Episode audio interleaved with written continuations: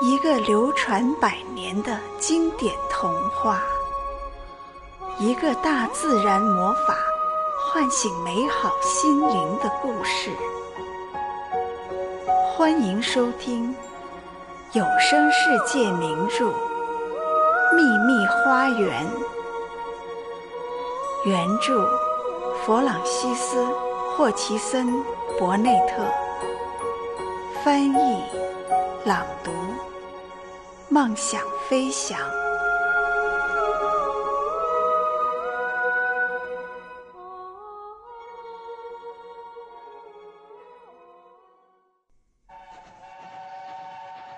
他这一觉睡了很长时间，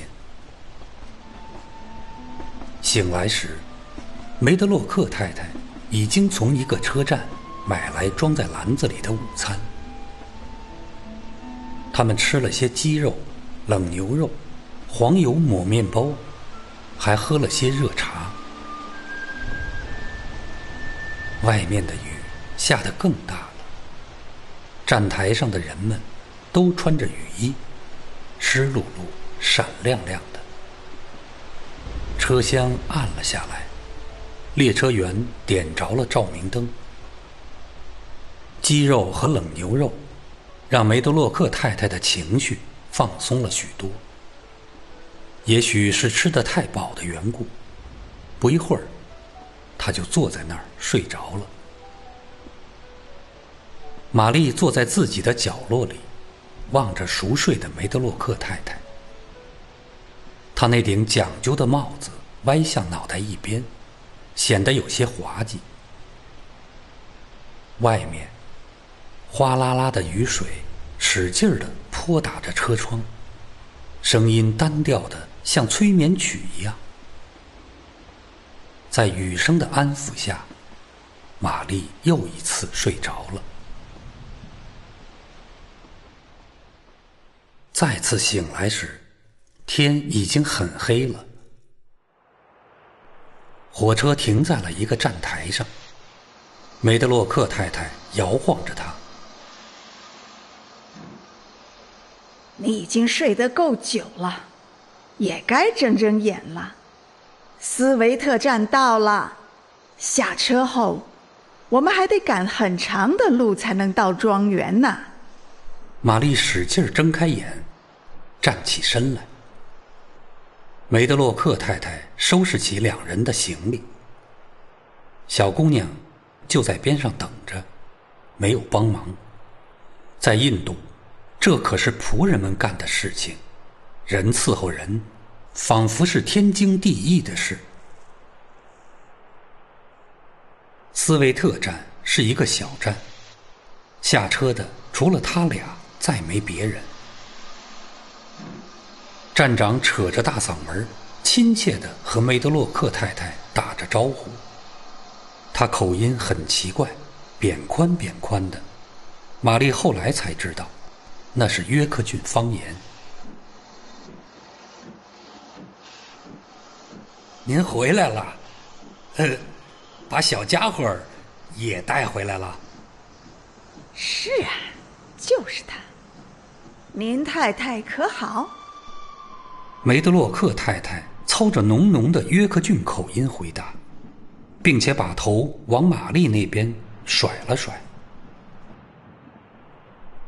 他还行，太太。嗯，马车已经在外面等候了。小站台外面的路边停着一辆四轮马车。玛丽看见，马车厢很漂亮，扶她进车厢的仆人也很帅气。他身上的长雨衣，帽子上的防雨布闪闪发光，往下滴着雨水。其实，他看到的一切，包括那个魁梧的站长，全都这样。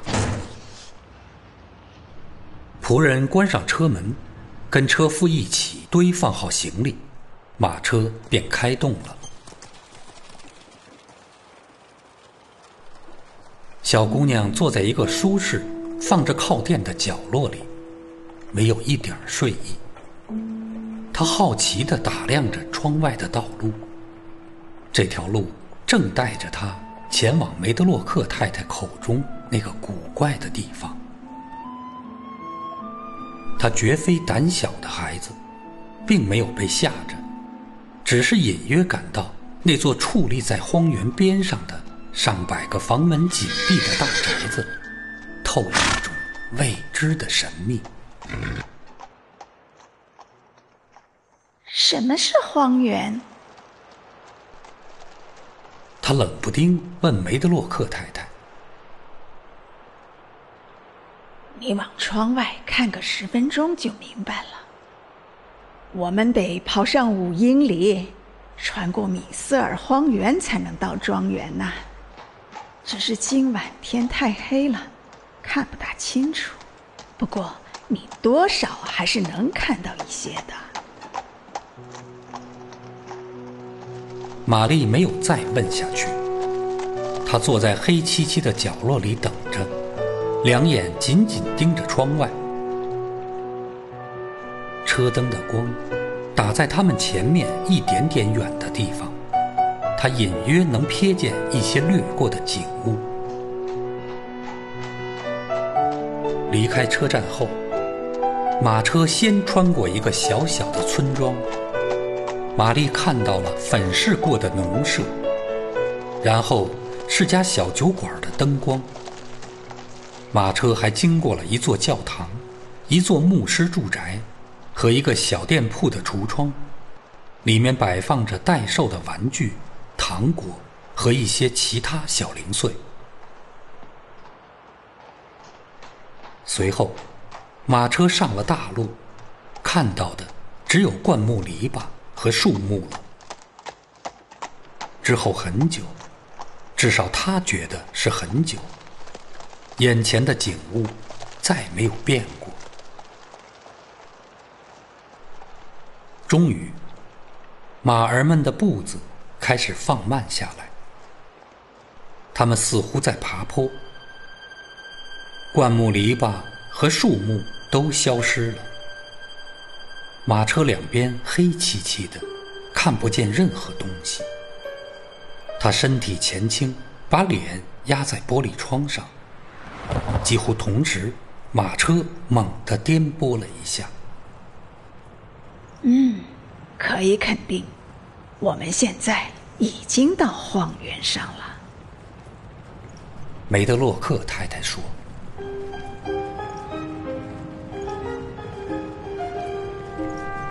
车灯的黄光照着一条崎岖不平的路。”像是从灌木和低矮植物中开辟出来的，那些杂草和灌木蔓延在四周，渐渐没入无边无际的黑暗中。外面忽然刮起了狂风，发出奇异、狂野、低沉而又急促的咆哮声。那个。不是大海，对吗？玛丽问道，转过身去看她的旅伴。不，不是的，也不是田野和山岗，只是大片的荒地，除了石楠、金豆和金雀花，什么都不长。除了野马驹和绵羊，其他动物在这儿都活不下来。我倒觉得像大海，要是上面有水的话。刚才那声音听起来就像大海一样，那是风刮过灌木丛发出的声音。梅德洛克太太回答：“依我看，这地方太荒凉，太阴沉了。”不过有很多人喜欢，尤其是石楠花开的时候。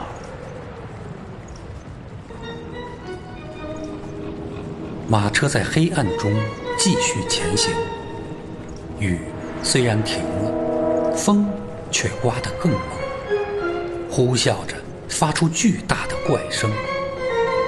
道路忽高忽低，马车不停地上坡下坡，还过了几座小桥。桥下水流湍急，发出巨大的轰鸣声。玛丽觉得这条路似乎没有尽头，宽阔荒凉的野地像一片凶险的汪洋大海，而他们正沿着海洋中间的一条土路行进着。我不喜欢这儿，他对自己说。我一点儿也不喜欢这儿。他的两片薄唇抿得更紧了。马车爬上一个小坡后，玛丽终于看到了些亮光。梅德洛克太太也看到了，不禁长舒了一口气，如释重负。啊，总算见到那盏灯光了。我真高兴，那是门房的灯。等一会儿，我们无论如何得好好喝杯茶。正如他所说，确实要等一会儿，因为马车进入庄园大门后，又在林荫道上走了两英里。那些高大的树木。枝桠在空中连接起来，马车仿佛在一条黑色的拱形长廊中穿行。从拱形长廊驶出以后，马车驶入一片开阔的空地，停在一座宽阔而低矮的房子面前。整幢房子像是被一个由石头砌就的院落包围着。玛丽开始以为。那些窗户里没有灯。走下马车后，才发现楼上有个角落的房间，散发着暗淡的光。房子的入口有一扇巨大的门，由一块块厚重、形状各异的橡木板组装而成，上面是有一颗颗大铁钉，镶着一根根大铁棍。进门后。是一个硕大无比的厅堂，墙壁上悬挂着许多肖像画，昏暗的灯光下，画中那些穿着铠甲的人物显得阴森森的。玛丽看了一眼，就赶紧把视线移开了。此刻，站在石板地面上的他，像一个小黑点儿，渺小，迷茫。而古怪，而他内心的感觉，犹如他的外形一样，渺小、迷茫而古怪。为他们开门的男仆身旁，站着一个瘦削、利落的老人。你带他去自己的房间吧。好的，皮切尔先生。克雷文先生不想见他，明天一早他就要去伦敦了。我该做什么？您尽管吩咐，我会照办的。你该做的就是保证克雷文先生不被打扰，别让先生看到他不想看见的东西。玛丽·伦诺克斯跟着梅德洛克太太。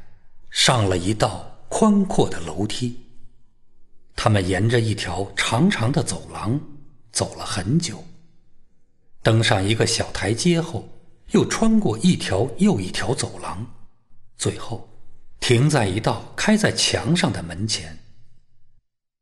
走进门，玛丽看到里面生着炉火，桌上已经摆好了晚餐。梅德洛克太太大大咧咧地说：“好了，这儿就是你要来的地方。这个房间和隔壁的那间就归你住，你只能老老实实待在这儿，可别忘了。”就这样，玛丽小姐来到了密斯西维特庄园。打出生起。他恐怕还没遇上过这么烦心的时候。